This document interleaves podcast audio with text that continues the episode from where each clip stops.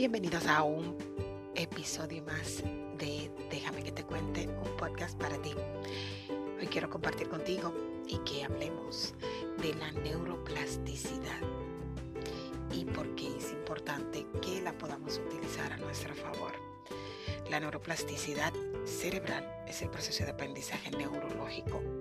Ese proceso te lo voy a poner de una manera simple. Es la capacidad que tiene el cerebro para recuperarse, reestructurarse y además adaptarse a nuevas situaciones.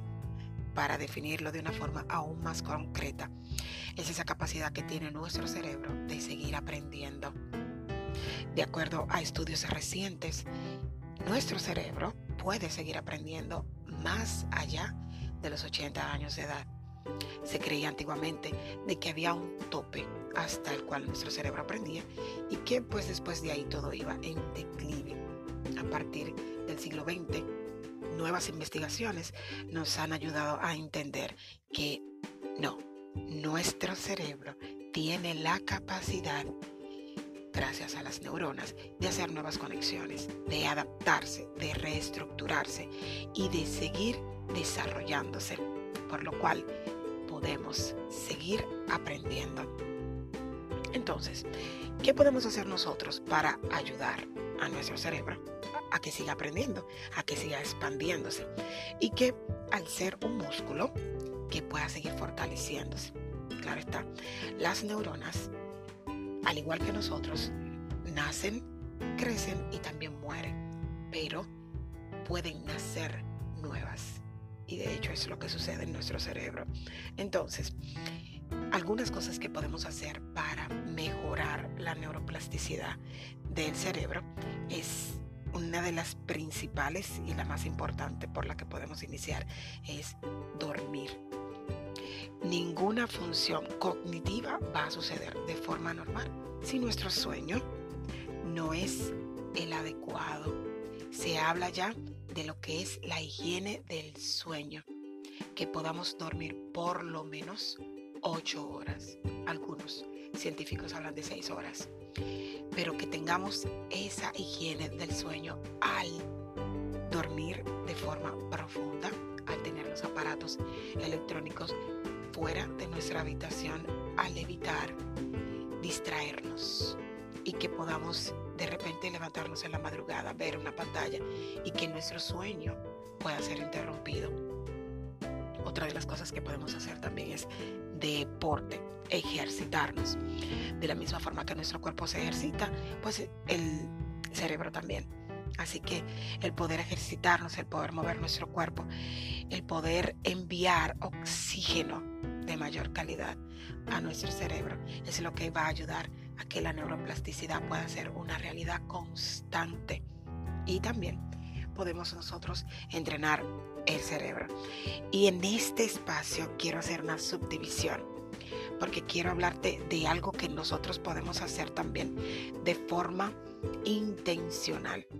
Utilizar la intencionalidad para mejorar la neuroplasticidad de nuestro cerebro. Y son algunas cosas que te voy a mencionar que puedes hacer desde ya. Por lo general, nosotros acostumbramos a hacer las cosas de la misma forma, a la misma hora, por la misma vía.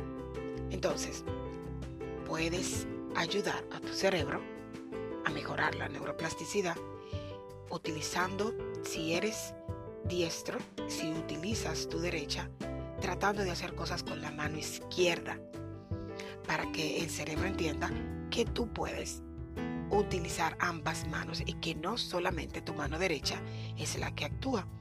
También puedes cambiar tu ruta al trabajo. Puedes cambiar, variar la hora en que haces ejercicio. Es como enviarle un mensaje distinto al cerebro para que él pueda buscar en su base de datos y decir, oh wow, esto es algo nuevo.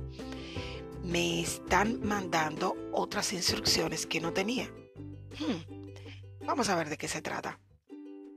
Si de repente estás acostumbrado a tomar el autobús en una misma parada o el metro, estaría muy bueno que puedas hacerlo en otra parada, quizás más cerca, quizás más lejos.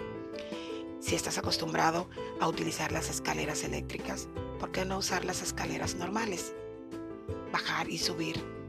Es cuestión de que tú puedas mostrarle a tu cerebro de que hay diferentes formas de hacer las cosas y de que aunque duraste muchos años haciendo las cosas de una misma manera, ahora todo va a cambiar y vas a hacerlo de distintas formas, por distintos caminos, a diferentes horarios.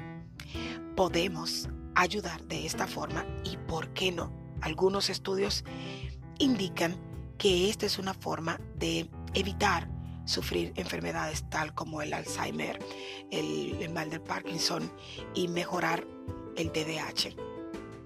Así que esta mañana quería compartir contigo en este Déjame que te cuente la neuroplasticidad. ¿Cómo la utilizarías a tu favor? Espero que puedas contarme en los comentarios y que puedas decirme cuáles cosas de esta ya estás haciendo. Esto es Déjame que te cuente, un podcast para ti.